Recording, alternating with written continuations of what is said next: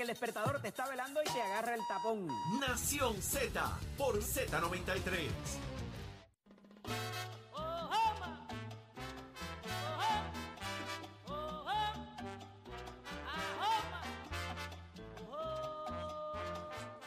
Y ya estamos de regreso en Nación Z por Z93 y llegó el hermanito de la casa, el licenciado Carlos Rivera Santiago. Muy buenos días.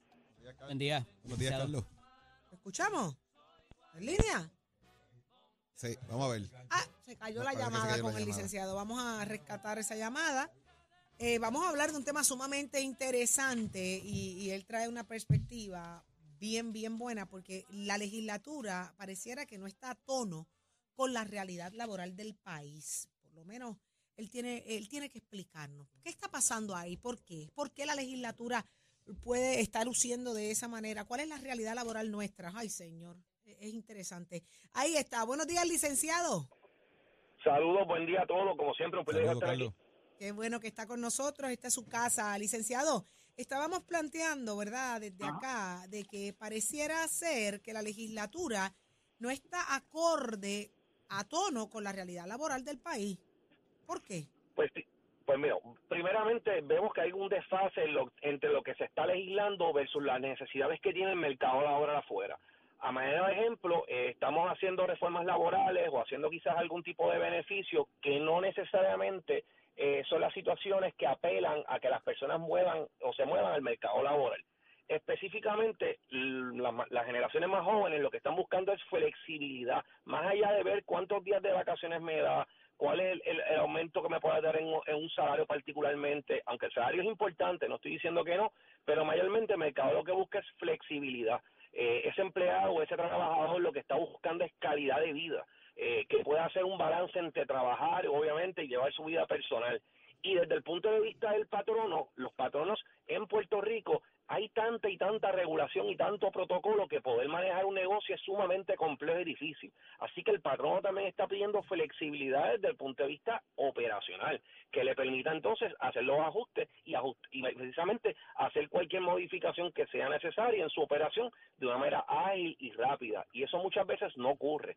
Eh, y entonces ahí es que yo digo que la legislatura, pues cuando vemos esta legislación, eh, por ejemplo, está basada en que eh, también en, en- de alguna manera en que el patrón es el villano. Eh, siempre lo vemos con que el patrón es el malo de la película, eh, por eso es que le ponen el peso de la prueba, que el patrón tiene que entonces, eh, se presume que es culpable hasta que se pruebe lo contrario y él tiene que probar el, el despido, eh, y son unas visiones que, que se llegan a unas generalizaciones que no necesariamente son correctas, y cuando eso lo vemos y lo comparamos con otros mercados laborales a nivel mundial y de las prácticas modernas de recursos humanos, lo que se busca es conciliar esa relación entre empleado y, y, ¿verdad? y patrono, y no es agravar más las- la, la- la- que se haga tenso eh, entre, entre empleados y patronos. Así que esa es la circunstancia, eh, ¿verdad? Desde el punto de vista del mercado laboral. Pero el plan de reclasificación que se va a hacer ahora está a tono quizás con la demanda que tiene el, el- el gobierno, el mercado laboral, todo el mundo. O sea, la- atemperar esto del salario mínimo, de lo que es el costo de vida y todo esto, licenciado, ¿estará a tono con lo que debe ser eh, lo que vivimos realmente? no necesariamente va a solucionar todo, porque va a haber sí unos, unos aumentos en cuanto a salario, pero a manera de ejemplo, el trabajo remoto sigue siendo todavía algo que todavía Pero aumenta el salario y el chujaco sigue más caro. y la luz está más cara, pero y la gasolina está más cara. Sí, definitivamente aumenta el salario, pero un ejemplo, el trabajo remoto de por sí economiza economiza al trabajador y economiza al patrón. Eso es una medida de la persona que trabaja remoto eh, no tiene que coger el tapón, no tiene que echar gasolina, no tiene que eh, in- eh, gastar en vestimenta necesariamente. Así que hay un ahorro también desde el punto de vista de trabajo remoto. Lo segundo son condiciones de trabajo y flexibilidad. Eh, y esos son asuntos que a nivel del mercado laboral es lo que está buscando ahora mismo el mercado y vemos que todavía está sumamente rígido eh, en, en la parte del, del trabajo particularmente. Digo, Así secretario, que secretario, pero no podemos culpar tampoco al legislador por tratar de encontrar la bala mágica, si es ya sea el aumento en el salario, ya sea las condiciones, ya sea los días de trabajo, ya sea parecernos a otras jurisdicciones. O sea, me parece que se están buscando alternativas y tampoco podemos matar tampoco el, el asunto de que de que oculten qué qué- qué va a ser lo mejor y provoque la discusión. no, es importante provocar la discusión. Lo que pasa es que siempre venimos con las mismas medidas, como por ejemplo la reforma laboral, que es lo que hace irnos al pasado, vamos a retrotraer a lo mismo que llevamos haciendo y esperar un resultado distinto. Eso y es esa es la definición. Y esa es la definición de locura. De igual manera, ¿qué medida vamos a tomar? Vamos a aumentar el salario. Y todo el tiempo la mentalidad es únicamente aumentar el salario. Yo no estoy diciendo que eso no es importante, lo es. Pero hay otras medidas que también generan unas economías y que de alguna manera motivan a que las personas regresen a trabajar y eso no vemos que esté ocurriendo. No, para nada, para nada. Y esa tasa de participación laboral es lo que nos ha seguido liquidando. Digo, estamos, Correcto. tenemos un país mayor también, con mayor eh, edad, ¿no? Eh, y otras condiciones. eh, eh, Pero- ajá. y basado espe- específicamente ahora que mencionas de las personas mayores, le voy a dar un ejemplo. Nuestra población ahora mismo, nos guste o no nos guste, esa es la realidad, son personas may- adultos mayores, la edad promedio están como unos 45 años y es de 50 años o más. Me han dicho Pues adultos también mayores, tiene- Saudi Rivera. Así que, así que tenemos que de alguna manera también, eh, y, y hay patronos que lamentablemente esa población no la recluta. Tenemos No. que promover el empleo para personas ya de 50 años o más. Esas personas tienen un espacio en el mercado laboral, tienen un conocimiento de una experiencia, y yo no veo en el sector eh, laboral que esas personas sean tomadas en consideración al momento del reclutamiento. Interesante. Y es verdad. Hay Y- mucha gente dispuesta a trabajar, muy disponible. Correcto. Correcto, y ese mercado tiene mucho para, para. Es- esa población Para tiene aportar. mucho para aportar y, y lamentablemente pues todavía seguimos con unas visiones muy, ¿verdad? Un poquito atrás en los tiempos y, y no se le da la oportunidad y esa es nuestra realidad, esa es nuestra mano de obra. Si no modificamos eso, vamos a seguir teniendo el mismo problema y no vamos a poder reclutar, que es lo que está ocurriendo en la calle. Digo, y tú pudieras decir que quizás tecnológicamente, pues, eh, no estén tan, ¿verdad?, tan al día, pero con la necesidad, ¿verdad?, Eh, eh, aprenderán y, y, y, bregarán con las computadoras, porque eh, cuánta gente de, esta- de ese mismo grupo no está utilizando Facebook, están utilizando otras cosas que en su vida pensaron que lo iban a tener en una computadora, mucho menos en el teléfono. O sea que eh, se adapta, la necesidad te hace adaptarte a tu, a tus circunstancias. Correcto, va a haber unos trabajos que se podrán automatizar, otros que no. Eh, en el caso de gobierno, recientemente hubo una legislación donde ahora permite que las personas retiradas puedan volver al, al sector público nuevamente sin que se le afecte la, la pensión. Eso es, una, eso es una medida muy buena porque precisamente da ese programa como de mentoría, como digo yo, de que estas personas con ese conocimiento transmitan ese conocimiento a los más jóvenes que entren y, y eso es vital y es importante y lo mismo debería ocurrir en el sector privado. eh, como menciono, pues hay cierta cierta resistencia y no eso no lo veo que esté ocurriendo. Tú tienes un anuncio hoy en el Orlando Sentinel, en la página, no puedo ver la página aquí, eh, que habla precisamente Puerto Rico is calling over 6,000 job opportunity in the islands. O sea, se- estamos buscando 6,000 oportunidades de empleo en construcción, salud, tecnología, inteligencia artificial, eh, manufactura, profesionales de servicio, turismo, eh, financing, eh, finanzas, banca, entre otros. Comunícate a todos por puertorico.pr.gv para información. Estamos buscando Estamos reclutando empleos allá. afuera y dejándolos de acá sin empleo. ¿O Es que los de aquí son un chojo de vago y no quieren trabajar. ¿Cómo es la cosa? Bueno, aquí, la realidad es que eh, menciono, la, lo, el salario no es lo único, eso lo vi, lo viví, lo vi en las distintas ferias de empleo que tuve a el, que través de la está, el que está afuera viene a trabajar para acá por el salario que está aquí también, licenciado. Y lo estamos tratando de reclutar afuera. Aquí obviamente no hay tampoco suficientes jóvenes, eso es una realidad, cada vez hay menos, hay menos, ¿verdad? Menos personas eh, jóvenes o dentro del grupo trabajador, eso es algo que también está ocurriendo eh, y eso es, un, ¿verdad? Un dato del censo. Pero aquí lo que menciona es que aquí hay, eh, por lo menos las personas que están en Puerto Rico, muchos de ellos no solamente miran el salario, sino que miran también otras condiciones de empleo, que es lo que yo enfatizo. Eh, yo he estado en ferias de empleo donde pagan 15, 16 dólares la hora y aunque estén pagando ese nivel, las personas no solamente buscan salario, sino que miran otros otros asuntos dentro del ámbito laboral. Y eso es lo que menciono, que el salario únicamente no es lo que mira el trabajador. De hecho, secretario, se está contemplando el asunto de las visas, de extenderlo más allá de lo que es eh, el área agrícola para otro tipo de trabajos también. eh, pudiera ser hasta en restaurantes de comida rápida, eh, traer eh, personas que no necesariamente sean ciudadanos americanos para esos trabajos. Eso es algo que cuando estaba en secretario se, se estaba hablando y, y sí, Ay. eso es una posibilidad porque si no hay esa, eh, ¿verdad? No hay esa empleomanía, pues existe la posibilidad de que pueda traerse mano de obra extranjera. Siempre, ¿verdad? Menciono que traer mano de obra extranjera le sale siempre mucho más caro al, al patrono porque tiene que pagar costos de alojamiento, tiene que pagar los pasajes, transportación, comidas, el lugar, y en las visas, en adición, obviamente, al salario mínimo establecido en Puerto Rico, Y porque lo- tiene que cumplir con la ley. Y lo terrible que sería, yo no tengo obviamente nada en contra de los extranjeros, al contrario, yo soy de las que Para recibo a todo el mundo, pero ¿dónde están los puertorriqueños? ¿Qué vamos a hacer? Se- Seguir cediendo los, espacios Netflix. nuestros. En la casa viendo Netflix. Le vamos a Por seguir que- entregando la isla a todo el que venga, ¿o que vamos a, hacer una invasión de qué?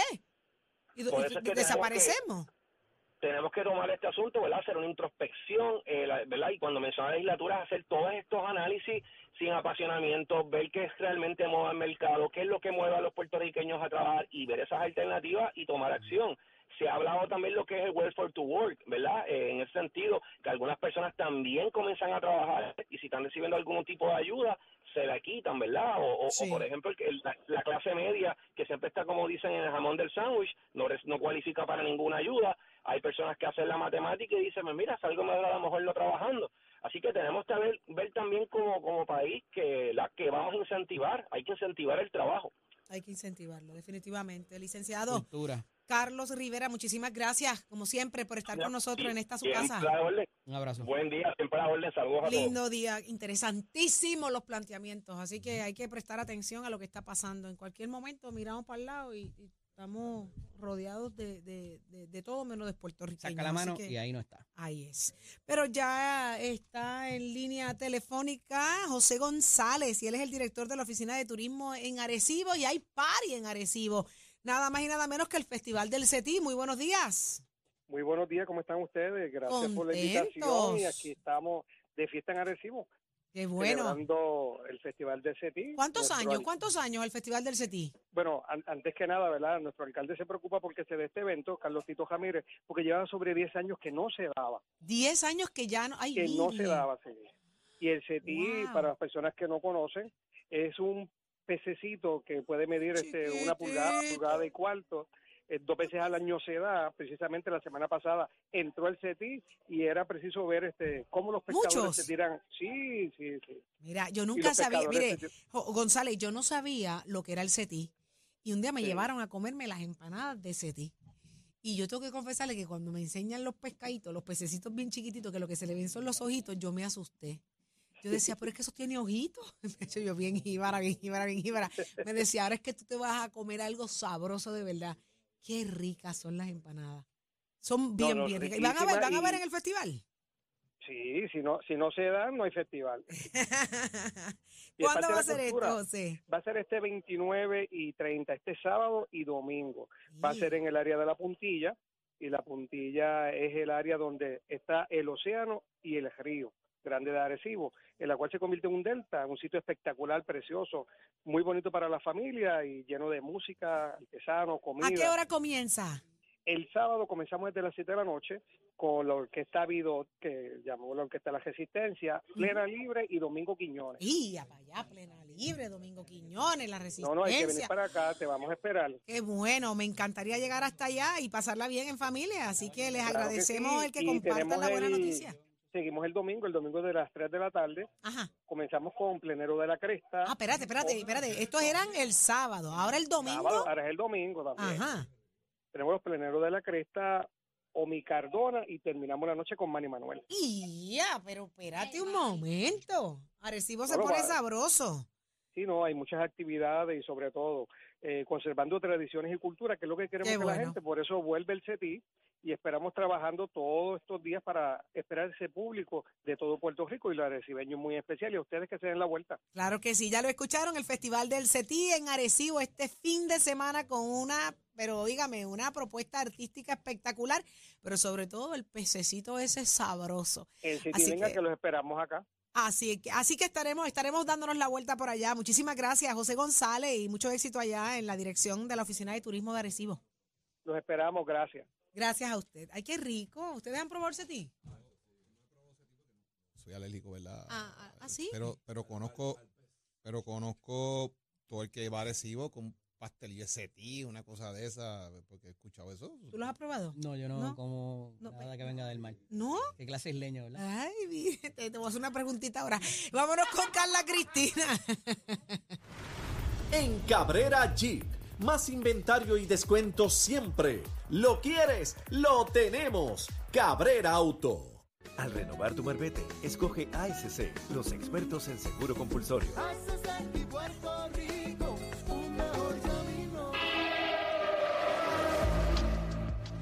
Buenos días, soy Carla Cristina informando para Nación Z. En el tránsito continúa el tapón en la autopista José Diego entre Vega Alta y Dorado, también entre Tuabaja y Bayamón y más adelante entre Puerto Nuevo y la zona de Atorrey. Igualmente la carretera 165 entre Cataño y Guaynabo a la altura de la intersección con la PR22. También la carretera número 2 entramos de Tuabaja y Bayamón, la PR5, la 167 y la 199 en Bayamón en dirección a San Juan, la avenida Los Más Verdes entre la American Military Academy y la avenida Ramírez de Arellano, el expreso Valdeoriotti de Castro desde la confluencia con la ruta 66 hasta la área del aeropuerto y más adelante cerca de la entrada al túnel Minillas en Santurce, el ramal 8 y la avenida 65 de Infantería en Carolina en dirección a San Juan, la 199 y el expreso de Trujillo en Trujillo Alto, la autopista Luis Aferré entre Montelledre y la zona de Cupé y más al sur en Caguas en la zona de Bairoa en dirección a San Juan y la 30 desde Juncos hasta la intersección con la 52 y la policía informó que un puente ubicado en la 920 cerca de la entrada al sector Campo Alegre del barrio Jacanas en Yabucoa se derrumbó en horas de la noche de ayer, por lo que la carretera permanecerá cerrada y se exhorta a los conductores a tomar rutas alternas como la 182 y la 902 y la alcaldesa de Loíza, Juliana Sario, informó sobre la caída de un poste del tendido eléctrico en el kilómetro 14.1 de la carretera 187 en Piñones, por lo que no hay paso vehicular en esa vía. Hasta aquí el tránsito, ahora pasamos con el informe del tiempo. Esta cápsula del tiempo es traída a ustedes por Toledo. Protege lo que más valoras. El Servicio Nacional de Meteorología nos informa que hoy tendremos condiciones del tiempo similares a las de ayer. En horas de la mañana se esperan cielos nublados a medida que una banda de aguaceros ubicada en el pasaje de la Mora se, se mueva sobre tierra, afectando a los municipios en el cuadrante oeste de la isla y en la tarde se espera que la actividad de aguaceros aumente a través de la mitad este del país y debido a la lluvia excesiva y los suelos que ya están saturados continúa la vigencia de la vigilancia de inundaciones repentinas al menos hasta temprano esta noche y las temperaturas máximas estarán en los medios 80 grados en las áreas costeras, en los medios 70 en la zona de la montaña se espera un flujo de vientos del este-sureste a velocidad de hasta 15 millas por hora. Más adelante les hablo sobre el mar. Para Nación Z les informó Carla Cristina. Yo les espero en breves minutos en Nación Z Nacional con Leo Díaz aquí en Z93. Somos, una mirada fiscalizadora sobre los asuntos que afectan al país. Nación Z, Nación Z. Por Z93, somos tu noticia. Yo la Continuamos en Nación Z. Y nada, yo vengo a decirles a ustedes que muchísimas gracias por su sintonía, que será entonces hasta mañana. Eh, ¿Mañana es qué día? Viernes. Mañana es viernes. ¡Ay, virgen! tienen bacon. Eh, mañana viene sanguichitos de mezcla con bacon. ¿Ok? Los va a hacer Carla Cristina. Yo voy a hacer unos también, pero los míos ya están hechos. Ni te creas que voy a moler. ¿Tú crees que Saudi va a prender un blender, la molesta no, la cosa? En la, lata, en la, la, mercado, la compra hecha, no, la en el pan y vamos para adelante. En la lata de la naquel del y pasillo 4. respetan el arte la, culinario. En la cocina de Saudi las ollas están en cajas selladas. Cállate. Eh, no vuelves para casa, no vuelves para casa. Porque si tú vas a ir a mi casa a revelar mis intimidades, tú no vuelves para casa. Estás claro, ¿verdad? Eh, nada, nos vemos mañana a las 8 de la mañana, Nación Z. de la tita. A, las, no, a las 8 se acaba. A las 6, por eso que son las 8. Que son las 8, mamá, que son las 8, que a las 6 de la mañana es Nicole. A las 6 de la mañana y ahora los dejamos con Leo Díaz, Nación Z Nacional. Excelente día. Se lo dije cantando, Leo.